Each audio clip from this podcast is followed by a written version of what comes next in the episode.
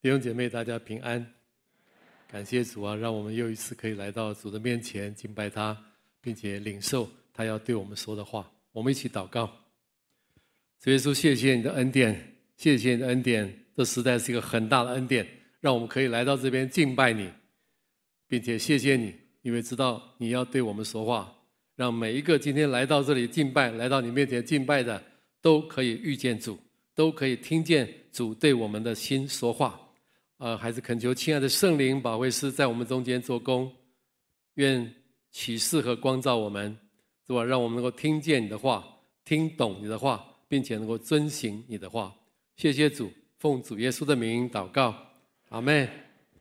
感谢主啊！教会最近这两个月的讲台是在讲《帖撒罗尼迦前后书》啊。那么《帖撒罗尼迦前后书》呃，主要的内容啊，是一种初信造就的内容啊。我们知道那个保罗在传福音的时候，《使徒行传》里面有记载，保罗传福音的时候，呃，第二次旅行布道的时候，他呃带了在帖撒罗尼迦这个地方啊，建立了教会。但是呢，那个地方的教会呢，受到很厉害的逼迫，啊、以至于保罗呃只能够待很短，可能一两个月的时间，他就离开了。那离开了之后呢，他们继续的受逼迫，所以保罗很担忧他们啊，就写这个。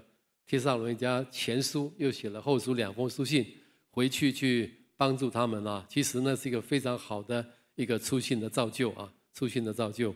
那么在这封书信里面，他造就的主要的内容呢是有三个方面啊，一个是信心，一个是爱心，一个是盼望。这个同时是保罗对他们的肯定，也同时是对他们的鼓励，让他们继续的成长啊。因为保罗说他已经听见。帖撒罗尼迦教会的弟兄姐妹啊，他们在信心上所做的功夫，他们在爱心上所受的劳苦，他们在盼望里面所存的忍耐。那保罗肯定他们，也为他们感恩。同时呢，保罗也在这三件事上呢，也鼓励他们可以继续的成长，在他们已经有的这个成长上面，可以继续的长大成熟啊。那么过去我们呃几个礼拜呢，已经讲了信心的功夫，还有爱心的劳苦。啊今天开始呢，这两个礼拜我们要讲盼望的忍耐，盼望的忍耐啊。那么什么是盼望？这里所说的盼望是什么样的盼望？在帖前书的第一章的第十节里面，保罗已经为他们做了见证啊。保罗说呢，呃，整个这个希腊半岛的人啊，都为帖上罗尼迦的人做见证，说他们在信心、爱心、盼望上面有什么样的成长。那么在第十节呢，他们说贴钱人的这些贴贴教会的人啊，他们的盼望是这样：他们等候他儿子从天降临，就是他从死里复活的那位救我们脱离将来愤怒的耶稣。所以这里所说的盼望，主要的指的是主再来的盼望，而这个主再来的盼望又跟一件事情非常有关，就是脱离死亡的捆绑。是面对主再来、面对死亡的威胁的时候，这样的一种盼望，是这边所说的一种盼望啊，一种盼望。那么呃，但是当时的呃教会啊，他们有一个在这上面有一个错误的认知，他们对主再来还有人脱离死亡，他们有一个错误的认知，就是他们知道主再来会救他们脱离这个死亡，会进入到永生，这个是他们知道的啊，但是他们却以为啊。一定要活到主再来的时候才有用，就是他们要活着，一直等到主再来，主才能救他们脱离这个永远的死亡，进入永生啊。那么如果在主再来之前就死了，哇，那就是什么都没有了，就没有希望了啊。那所以呢，他们就有呃一些呃忧伤啊，在第四章十三节那里，呃他说：“论到睡的人，我不愿意弟兄们不知道。”恐怕你们忧伤，像那些没有指望的人一样。他们面对这个忧伤，不只是伤痛，失去了一个亲人啊，失去了一个朋友，失去了至亲好友。他们不止这个伤痛，他们还是有一种担忧在里面，就是这个人死了，主耶稣还没有再来，那他是不是灭亡了，没有盼望了啊？那么这是忧伤啊。那么第五章一到十一节那边，他们又有另外一个问题是什么？就是忧虑啊。怎么说忧虑呢？他说。论到时候日期，不用写信给你们，因为你们自己明明知道主的日子来到，好像夜间的贼一样。保罗为什么要跟他们讲论到主来的日子、主的日子的那个时候跟日期呢？一定是他们在问嘛？那他们为什么要问这个日期呢？里面应该比较有可能的是，他们担心呐、呃，主还没有来，他们就死了，他们就没有希望了啊！这是一种忧虑，所以他们在问说：那主耶稣什么时候来？到底是哪一天来啊？什么时间来啊？那保罗就回他们说：你们明明的知道主来的日子是怎样。事实上，保罗早就跟他们讲过，主来的日子不是哪一天，不是某年某月某日，而是某一种性质啊！而且主快要再来啊，连主自己都不知道他哪一天要来，对吗？这是福音书里面耶稣自己讲的。那日子、那时辰，除了父，没有人知道。啊，那么，但是重点不在于主什么时候要来，重点是他们心里面有一种忧虑，他们担心主不晓得哪一天来，而他们活不到那一天，那这个怎么办？啊，所以忧伤、忧虑是面对死亡，面对主耶稣的再来。他们里面所有的一种情绪，保罗就写啊这封书信给他们，所以我们要了解这个这个情况是这样哈。那么讲到死亡啊，人会忧伤、忧虑、会害怕，到底是为什么？为什么死亡会让人害怕、会让人忧伤、会让人忧虑呢？有四个主要的原因啊。第一个，死亡是很痛苦的，痛苦。有些人怕死啊。不一定是怕死后以后怎么样，他怕的是死亡的那个过程非常的痛苦。很多的疾病啊，特别是癌症，很多癌症在末后、最后末期的时候很疼痛，对吗？有时候打吗啡都止不住那个疼痛啊。那么有的人意外的死亡，死状很惨啊，想到那个就死得很难看，这个也是让人会很痛苦啊。这是痛苦。第二个呢是未知，就是。大部分我们对未知的事情都会有一些惧怕，那死后有的情况呢是最大的不未知，对吗？所以我们就很担心说死后不晓得要去哪里，到底那个情况是怎么样呢？那么基督徒都知道死后呢会与主同在，会上天堂，但是也不知道上天堂到底是怎么一回事，是吗？啊，那所以这个又是未知，会惧怕。第三个呢就是有遗憾，有遗憾。面对死亡的时候呢，会惧怕、会排斥、会忧虑、会忧伤，因为呢，其中的原因是遗憾，就是该做的事情还没有做完，该交代的事没有交代完，特别是该处理的关系还没有处理好，有冲突，那就是有遗憾啊。那么有这个遗憾在的时候，是啊，也是会很痛苦的，很怕害怕死亡的。呃，我妈妈哈跟我爸爸。那一年，他在美国发生了一个冲突，他们到美国去一段时间，发生了蛮严重的冲突。我妈妈就啊讲了一句咒诅的话，其实也不是很严重了，只是有一点咒诅的话。我爸爸就很生气了，就就呃从美国就回到台湾来啊。没有想到他回来之后不到一个礼拜，他就意外的死亡了。那我母亲回来的时候啊，后来啊大概花了很长的时间，没有办法从。那个、那个、那个罪恶感里面跑出来，他觉得是他害死了我爸爸。你知道这个死亡的遗憾，往往比死亡的痛苦还要痛苦，对吗？啊，那么这是我母亲所经历到的哈，所以死亡的遗憾会让人害怕啊。那么第四个呢，就是分离，分离啊，分离其实是一个很大的痛苦啊，因为这种死亡的分离以后，我们会觉得。就是永远不会再见面了。你有没有过这样的经验？当你想到跟这个人永远不会再见面的时候，你的感受是什么？呃，我第一次有这种感受的时候，是我在读研究所的时候。那时候我在台北，我的祖母就是我奶奶啊，她也是到美国去探亲。那一阵子啊，她啊非常不好啊，她一方面水土不服，一方面又。呃，跟美国的亲人哦相处得很糟，那她病得蛮厉害的，她就回来。回来的时候，她跟我们说，在机场里面我去接她，她跟我说，她很痛苦，她他好害怕，他再也见不到我们了啊。那么后来我们送他去台中的荣总，我去看他的时候，发现他真的是奄奄一息啊。呃，我第一次，我的生平第一次感觉到，我快要失去我的祖母了。你知道我跟我祖母关系非常好啊，你们可能有听过啊。我祖母啊，很会讲故事啊。那么我从小就是跟她，真的是莫逆之交。那么很有意思的一个老人家啊。哇，我第一次感觉到说，我可能再也见不到他了。哇，我在车上就痛苦。怎么会这样？怎么会这样？那个伤痛非常厉害，你知道吗？啊，至亲啊好友的过世啊，对我们来讲是一个很大的损失啊。你同意吗？一个 loss 啊，我的亲人啊，我我的我我奶奶、我爸爸、我妈妈都过世了。他们过世的时候，我经验到的那种分离的痛苦，我想是所有的死亡痛苦最大的。他们走了以后，我才发现他们对我是有多么的重要。在我的心里面空了一块，没有任何的东西可以来取代，你了解吗？没有任何的东西可以来取代那个空的那一块。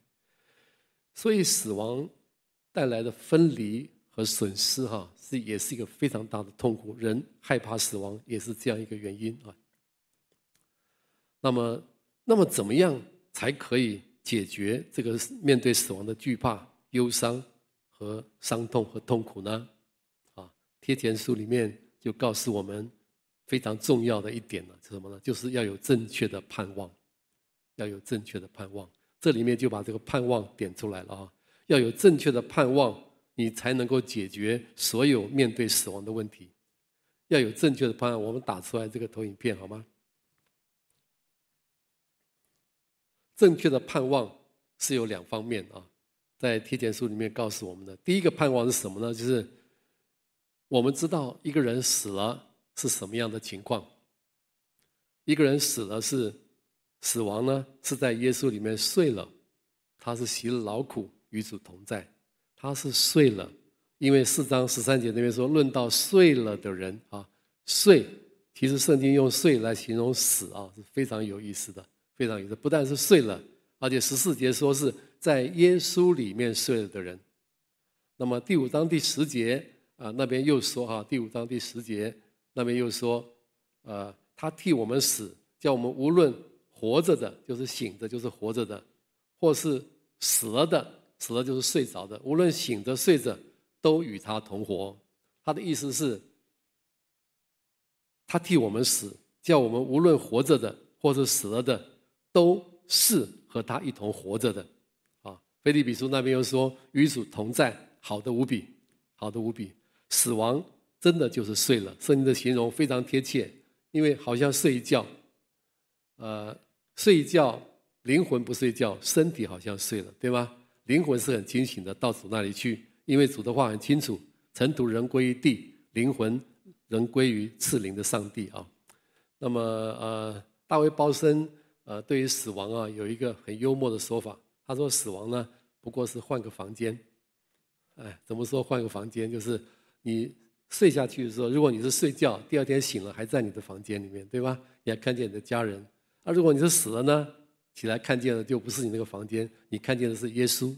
啊，哪一个好呢？都很好，哈哈，都很好啊。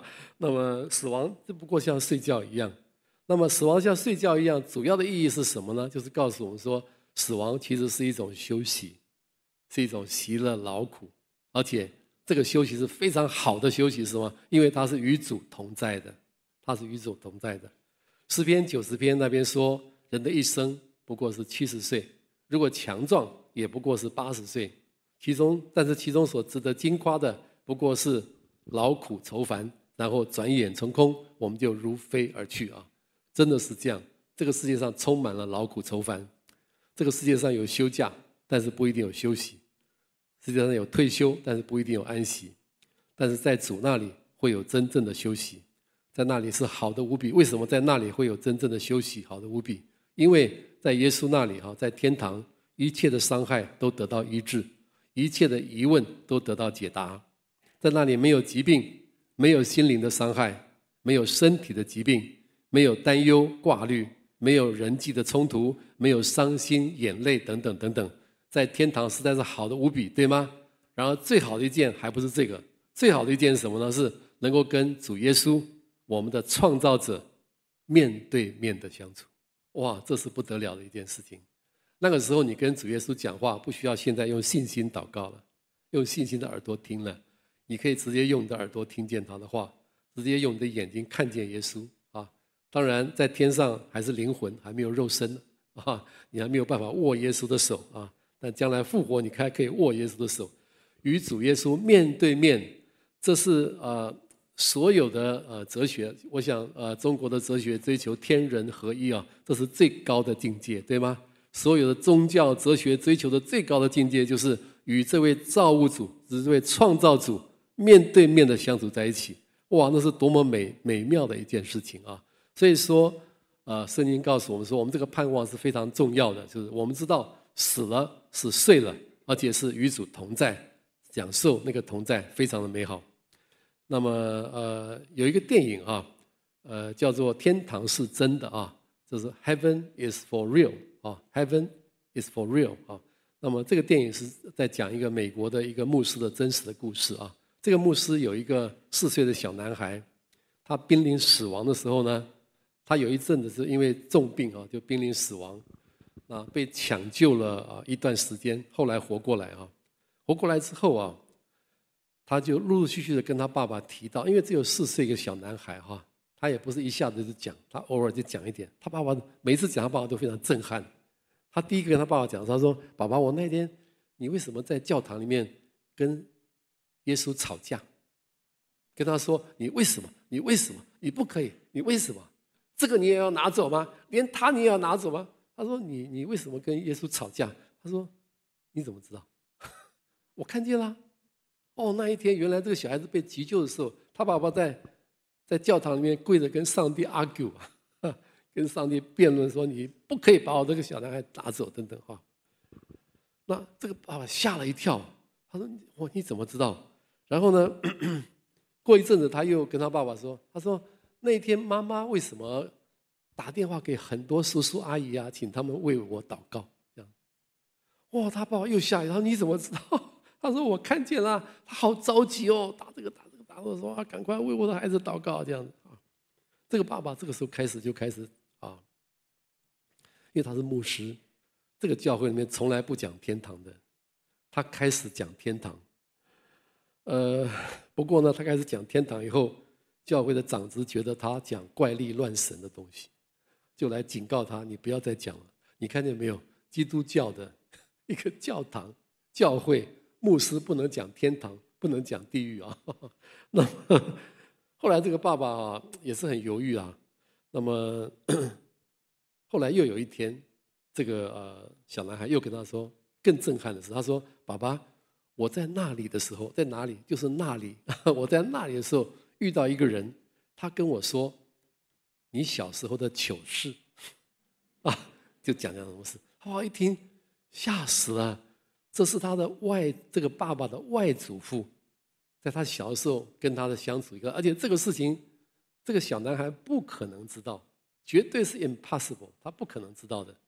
这个而且这个事他也没有跟很多人讲过，这是他跟他的外祖父之间、祖孙之间的一个事情。他爸爸就立刻到房间把那个外祖父的照片、合照照片拿出来给他，是不是这个？小孩一看不是这个，太老了。然后他爸爸就冲到阁楼上面去，把他外祖父年轻的时候照片拿出来给他看。他一看说：“就是他！”哇，这个爸爸很震撼呢。哇，你在那里看见我的外祖父，而且是年轻的。那么他的妈妈哈，因为这个爸爸就更努力的、勇敢的在讲台上面传讲天国、传讲这个神呃那个什么天堂的消息。后来长子就警告他们说：“你再这样做。”我们就给你开除了啊！我们实在很难过，你常常讲这个怪力乱神的东西。那么，这个他妈妈就他太太也警告他，跟他说：“你你你再讲，我们就要失业了啊！你能不能不要讲了？”那么，但是过了一阵子，这个小孩又跟他妈妈讲，在玩的时候啊，在荡秋千，他妈妈在旁边做事，他说：“妈妈，我我跟你讲哈，我在那里遇到一个姐姐，她说她是我姐姐，她抱着我坐在她里，她说好好哦，好好。”他说：“你姐姐，你有啊？你有姐姐啊？他姐姐，他有个姐姐啊，活着的啊。”他说：“不是这个，是另外一个。”他告诉我啊，他还没生出来就死了，他没有名，他来不及起名字就死了。他就描述这个姐姐的长相，没有表情，妈妈听了就哭了。他妈说：“你怎么知道？这不可能的事情。你真的有一个姐姐，而且在胎死腹中，我们连起名字都来不及，他就死了。”他说：“我看见他了，他好棒，好可爱。他跟我说她是我姐姐，很关心我，问我很多事情。”小孩子什么都不懂，你知道吗？他只觉得哇，好好有趣，妈妈就哭了啊。好，我讲的这四件事情是真实发生的。这个小孩子真的去过天堂，而且他看见那里的美好，而且他看见那里的家人，已经去世的家人，他们在天堂竟然可以团聚。这件事情对这个牧师和他的教会带来一个震撼性的一个一个教育啊，一个改变啊。好，这是第一个啊。第二个，我讲到啊，在天堂很美好啊，是有关我父亲的啊。我父亲在三十六年前意外死亡，那个时候我非常的忧伤啊，我有好多年走不出那个忧伤。但是啊，上帝很恩待我，他让我三次在异象跟异梦里面看见我爸爸在天堂的样子，呃，非常安详，非常快乐，非常轻松。你知道我爸爸是个麻醉科医师啊。从我认识他开始，到他离开这个世界为止，我几乎没有看过他有笑容，或是很快乐。他总是皱着眉头，很辛苦。而且说实在，我看到他的时间也不多，因为他半夜、白天日以继夜的去做麻醉，啊，他是中部很有名的一个麻醉师。那个时候呢，很多的医生、外科医师开刀就指明一定要我爸爸去。所以我爸爸就马不停蹄，自以自就日夜的这样这样的跑啊。那么我有好多次看到我父亲在天堂那个样子啊，哦，我真的是非常感恩的。虽然我忧伤，但是我觉得对我爸爸真的很好，因为他现在活得很好，你知道很有趣啊。我我知道说我爸爸现在活得非常好，他在天堂。那么还有更有趣的是，后来呢，我有一个叔叔，一个王叔叔，他是我爸爸的拜把的兄弟啊。从大陆来到台湾的，他重病昏迷中啊，好几次清醒过来，就跟他太太就是王婶婶说：“我看见姚某某，就是我爸爸啊，姚某某在那个花园，那个花园好漂亮。”他就形容那个花园多漂亮。他说：“我也要去。”就这样啊。那么这个事情对我的婶婶来说造成很大的困扰，因为哈。那个花园他去不了，他说他是信佛教的，那这个是基督教的，基督教这个花园呢，我们去不了，更不能帮你去了。后来他一直吵，他清醒过来就说同样的话，那个花园好漂亮，你一定要我去，姚某某就在那里了，我也要去，就这样子。后来那个婶婶终于想起来，姚某某有一个儿子在台北当牧师，他就把我叫下去了，他说你来。帮帮你叔叔，他一直哎呀，他真是吵死了。后来我就把福音传给我的王叔叔啊，他也信主了。我相信王叔叔现在也在天堂，他在那个花园里面。你知道这个王叔叔是十万青年十万军的呃一个响应者啊。那么他走过大江南北，他看过各式各样的花园。他说他一辈子没有见过那么好的一个花园。他说我一定要去那里。弟兄姊妹，这些事情都是上帝在异象、在启示里面告诉我一件事啊，真的有天堂，你同意吗？死了是到天堂去，跟耶稣在一起是好的无比的，这是一种生命的盼望啊。好，那么这是第一个正确的盼望，但这个盼望还不只是这样，还有一个正确的盼望是什么呢？就是这个死人不但在天堂跟主在一起很好，而且这个死人将来还会复活，就是他的灵魂会加上一个身体。他会复活过来，有肉身的一个生命，而且是主耶稣要把他带来，让我们永远的团聚。这个世界未来的结局，这个宇宙未来的结局，不是分裂，不是毁灭，而是合一。这是圣经所启示的一个最大的奥秘。这个奥秘啊，全世界的人都找不到，科学家也没有办法发现。科学家的预言是，将来这个世界会分崩离析，会消失，会进入黑洞，对吗？会分崩离析。那么，无论用什么科学的理论，结果都是这样。但是圣经告诉我们不是，圣经告诉我们说，当时候满足的时候，天上地下一切所有的，就是万有，要在基督里面同归于一，不是分裂，不是分散，而是收聚，而是合一，而是团聚。那么，这个在死亡这件事上也告诉我们一件事：将来在基督里面，在耶稣里睡的人，我们会再一次回到这里来。主耶稣会把他带来。耶稣已经复活了，耶稣是那个出熟的果子，所以我们也会跟着复活。啊，那么不但会复活，而且在末日呢，耶稣要把死去的人带来，让他的身体加上灵魂，他就复活了。而我们这个活着的人呢，霎时间就会改变，会跟这个死人一起被提到空中，与主相遇。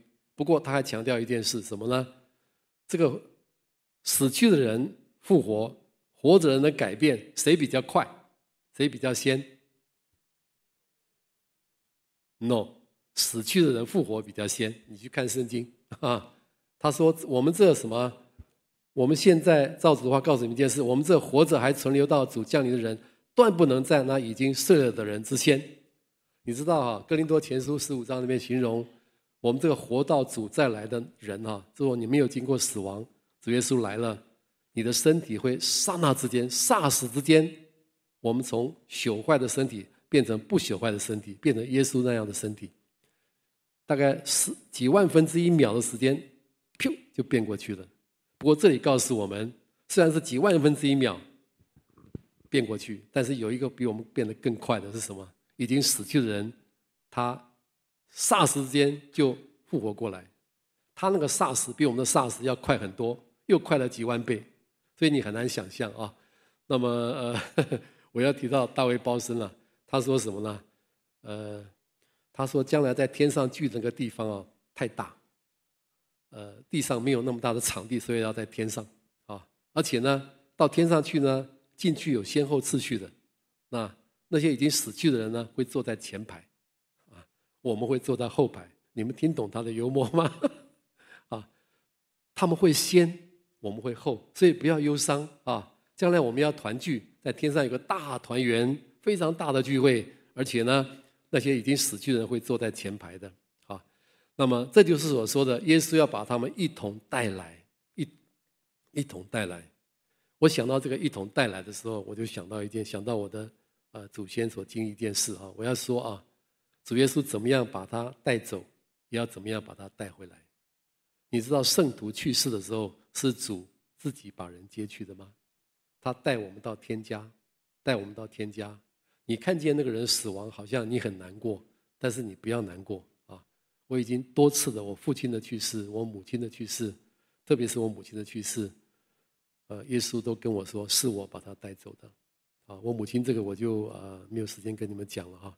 我里面得到非常大的那个安慰啊！那其实，在我的祖先里面已经有这种事发生，也是非常的有趣的啊。我的外曾祖父啊，啊是基督徒啊。其实我的外曾祖父的母亲就是基督徒，那我是第五代的基督徒啊。当时他们在中国大陆农村里面，那是一个敌对基督教的一种的环境。但是在他去世的时候，发生一件非常奇妙的事情啊。他已经在弥留的状态了哈，他穿上衣服都洗干净了，躺在堂屋里面准备要断气的时候呢，他突然那一天呢，不晓得怎么回事，他就醒过来，坐起来，然后指着外面的院子，大声的喊着说：“门口那个老太婆让开！”门口的老太婆就是他妈妈，就是我的外高祖母啊，让开！让他在那边哭，他的儿子快死了，让开！你看。耶稣来接我了，就这样一直大喊，喊了好多遍，然后呢，竟然坐起来啊，挺起来，向那个院子深深的鞠了一个躬，然后躺下，断气了。他断气的时候，脸上是容光焕发，笑容灿烂，好像要出国旅游，呃，好像要 怎么样的。他死的好快乐，那么。我妈妈从小就跟我讲这个故事，我也听不懂，这死还会那么快乐？他就是死的很快乐，哇，大笑，好快乐啊！很有一件事，很有趣的一件事是，呃，就在我的外曾祖父的隔壁有一个老先生了，跟他一起长大的，那一天也去世了。同一天，他死了以后呢，家人就到庙里面去报庙，大概有和尚或是道士啊，带着他们敲敲打打到当地的庙里面去，呃，报告说这个人已经死了，请你接引他上西天了，等等这一类的啊。那么报告完了之后回来了，一进家门呢，吓一跳，这个老先生竟然复活了，哈，他已经死了又活过来，他活过来就吵着说：“赶快给我穿衣服，赶快给我穿衣服。”那家人就非常惊讶，一般你不是死了吗？又活了，然后呢，你穿的衣服穿的好好的，他说没有，我全身光的，赶快给我穿衣服。他们就很惊讶，这个老先生到底怎么了？老先生就开始跟他们讲，他说他刚才啊。去到一个地方，那个地方一个城啊，很亮很亮，充满了亮光。他门口有两个长翅膀的在那边站岗啊。那么人进进去的时候都要经过那两个人。结果到了他进去了，前面很多人都进去了。到了他进去的时候，那两个人不让，那两个长翅膀的不让他进去。他就很生气啊，很急啊，怎么都进去，为什么不让我进去？他说前面那个井南的韩老二，就是我的外曾祖父啊。井南那个韩老二啊。就在前面，我是他邻居啊，他都可以进去，为什么不让我进去？啊，那个长翅膀的就跟他说：“你看看你光着腚还好意思？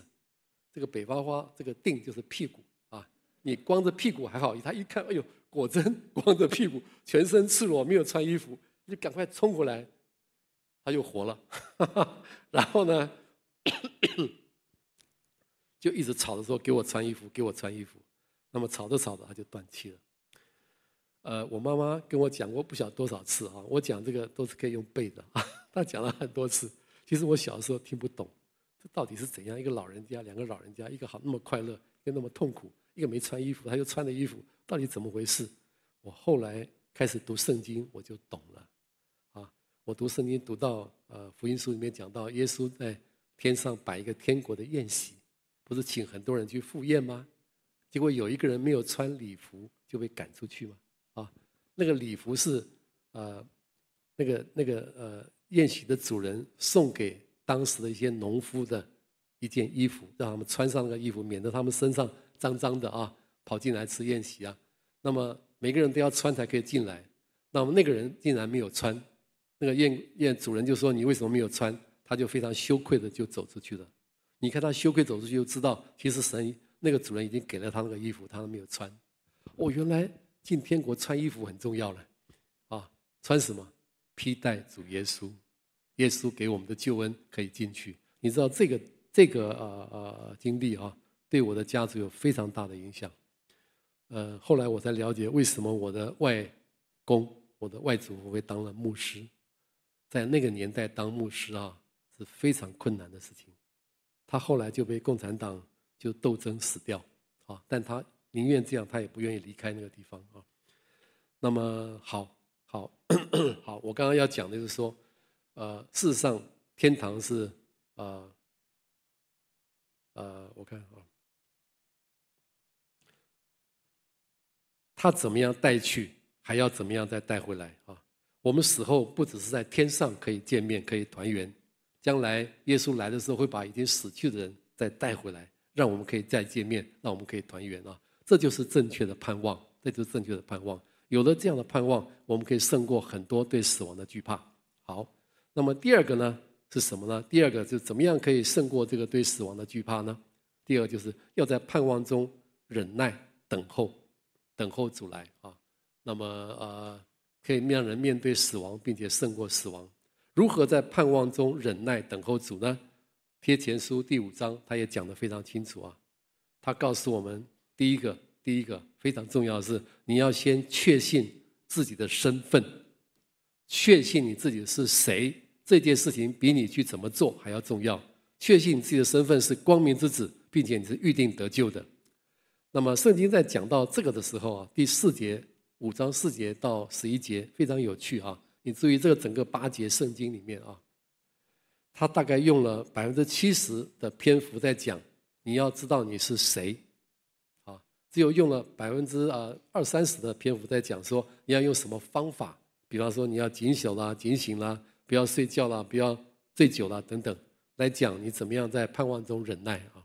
所以你就知道哈，那个关键还不是你要做什么，而是你需要知道你是谁，你要坚持确认你是谁，确信你是谁。这件事情在对你的盼望中的忍耐是有绝对重大的意义哈，绝对重大的意义。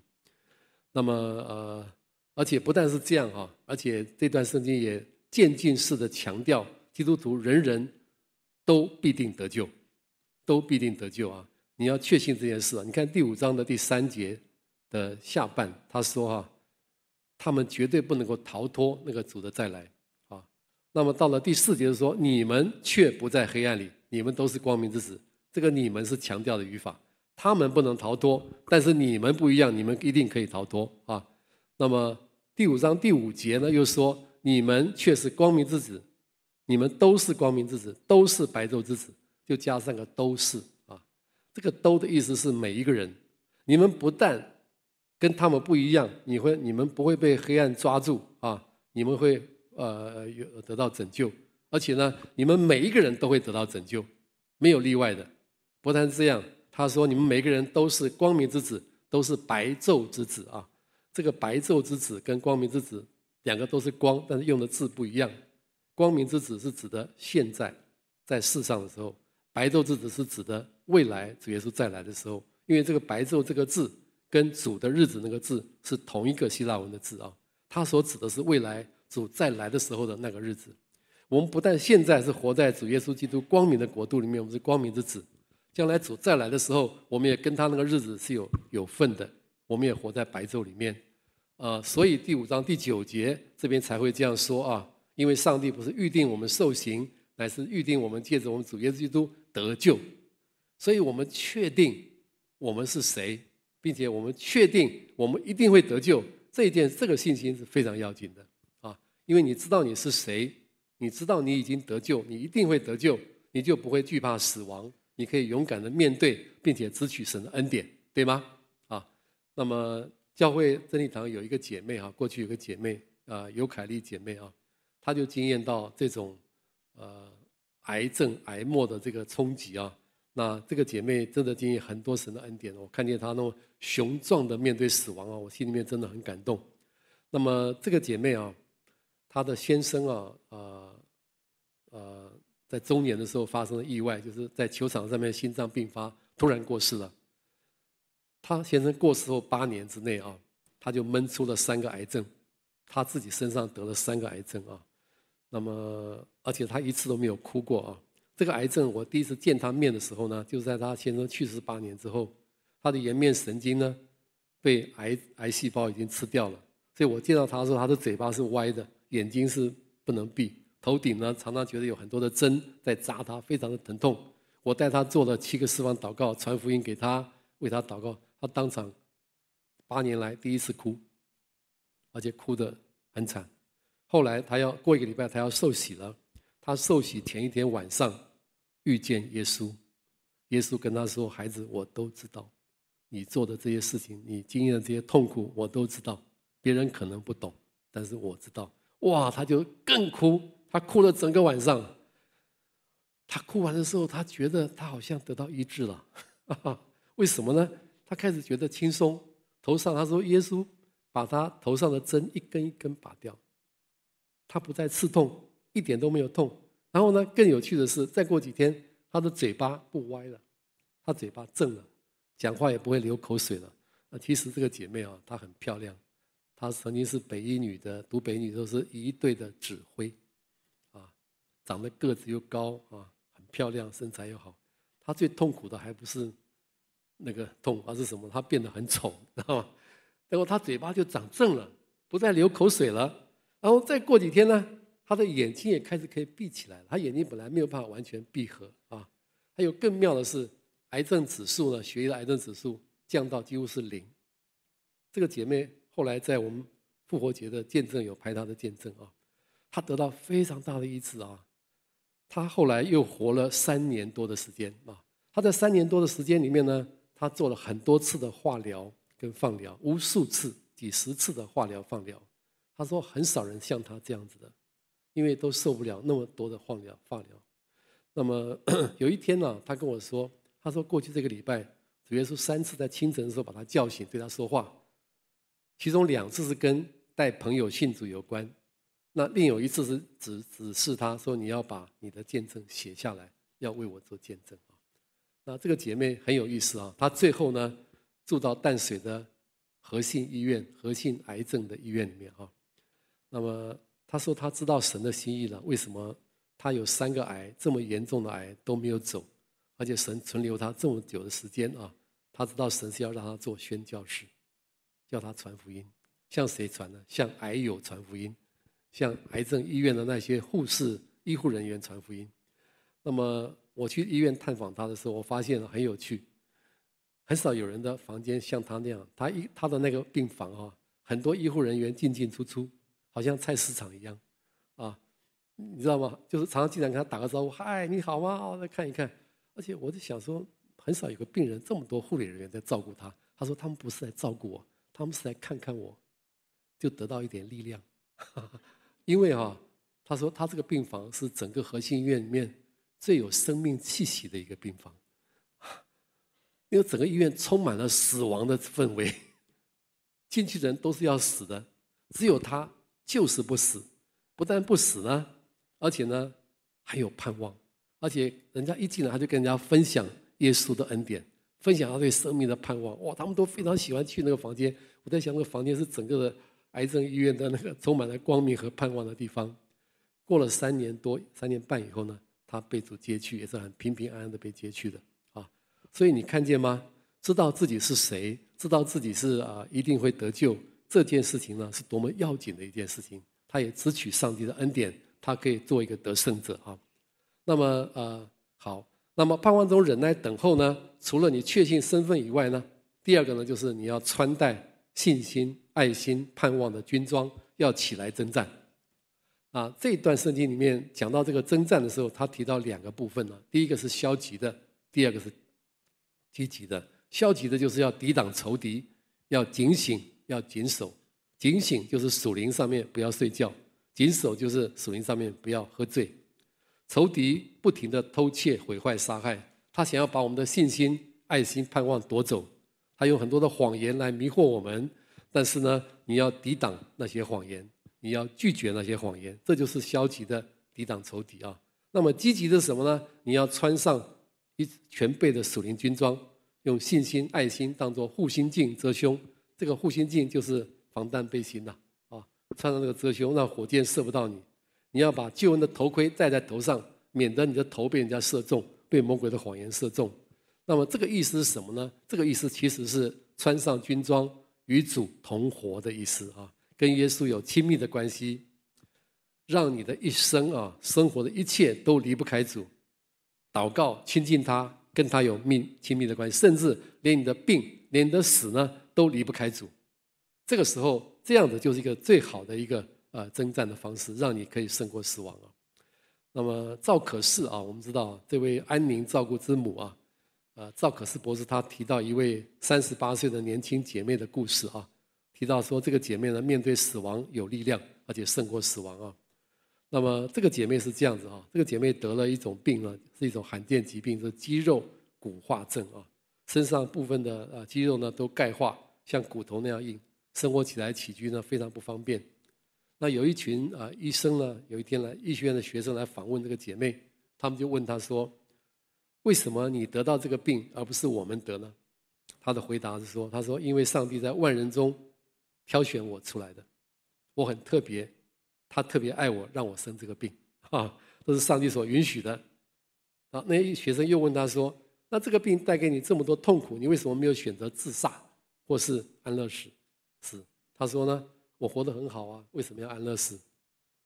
活得不好的人才要安乐死，对吧？来逃避痛苦。其实他活得蛮痛苦的，啊，但是他在主的里面跟主的关系啊，他。”他觉得活得非常好啊！他说：“今天上帝把我留在世界上，因为我的功课还没有做完，我好好的完成这个功课，我才会去见他。”他对生命的意义有相当深刻的体会啊！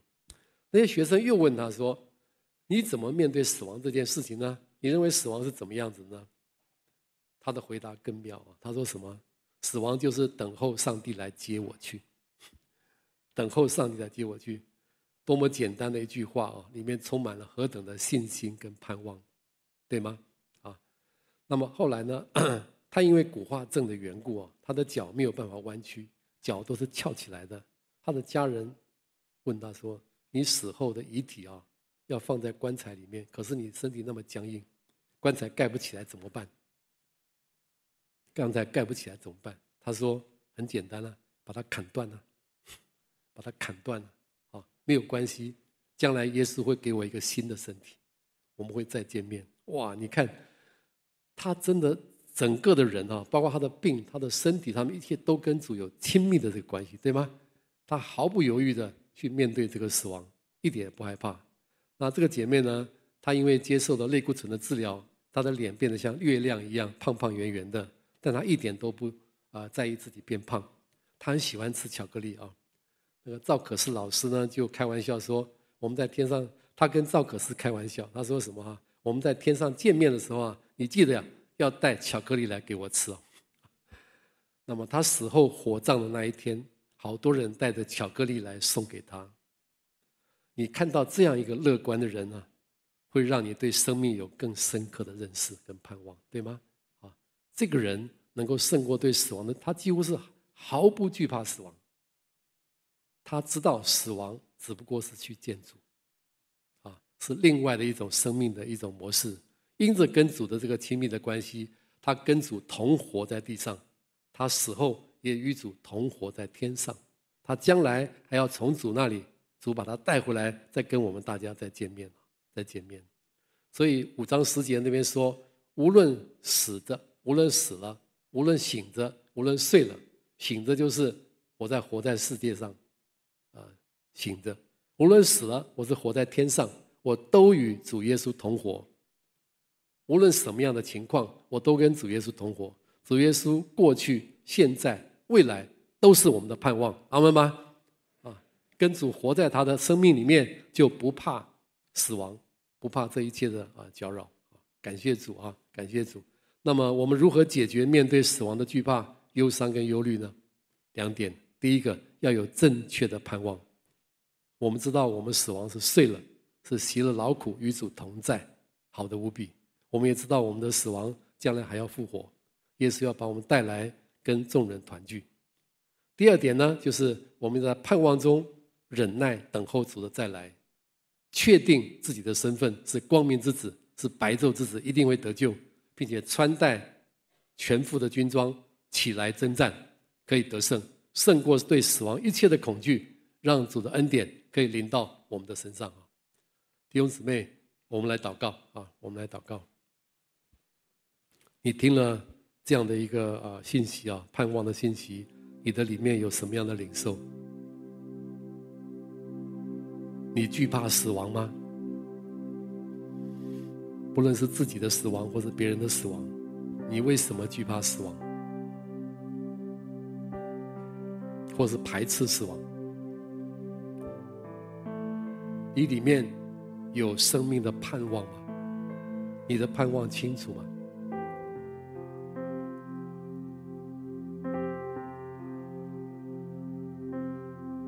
我们一起来祷告啊！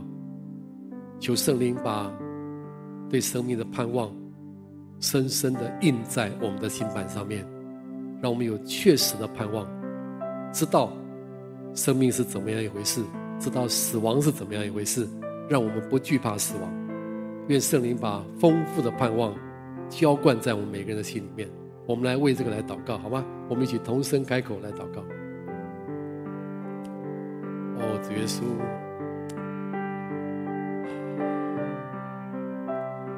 主啊，是的，主，我们谢谢你，谢谢你，真的在这里告诉我们说，我们的生命是有盼望的，死亡并不是终点，死亡只是转变一个方向而已。主，我们谢谢你，在耶稣基督里面，我们有永生，死亡只不过是在耶稣里睡了而已，并且将来我们要复活，并且要与主一同回来，跟我们的家人见面，跟我们的朋友见面，跟我们的教会的弟兄姐妹见面。主啊，我们谢谢你，谢谢你。死亡虽然是一个损失，但是在耶稣基督里面，死亡不但不是损失，而且会带来更大的祝福。主啊，我要感谢你恩待我们，愿你把这样的盼望。厚厚的放在我们的心里面，重重的放在我们里面，让我们有个清楚的盼望，使我们可以胜过对死亡的惧怕，对死亡的排斥。主啊，愿你赐下恩典，保守我们。谢谢主，谢谢主，听我们的祷告，奉主耶稣的名，阿门。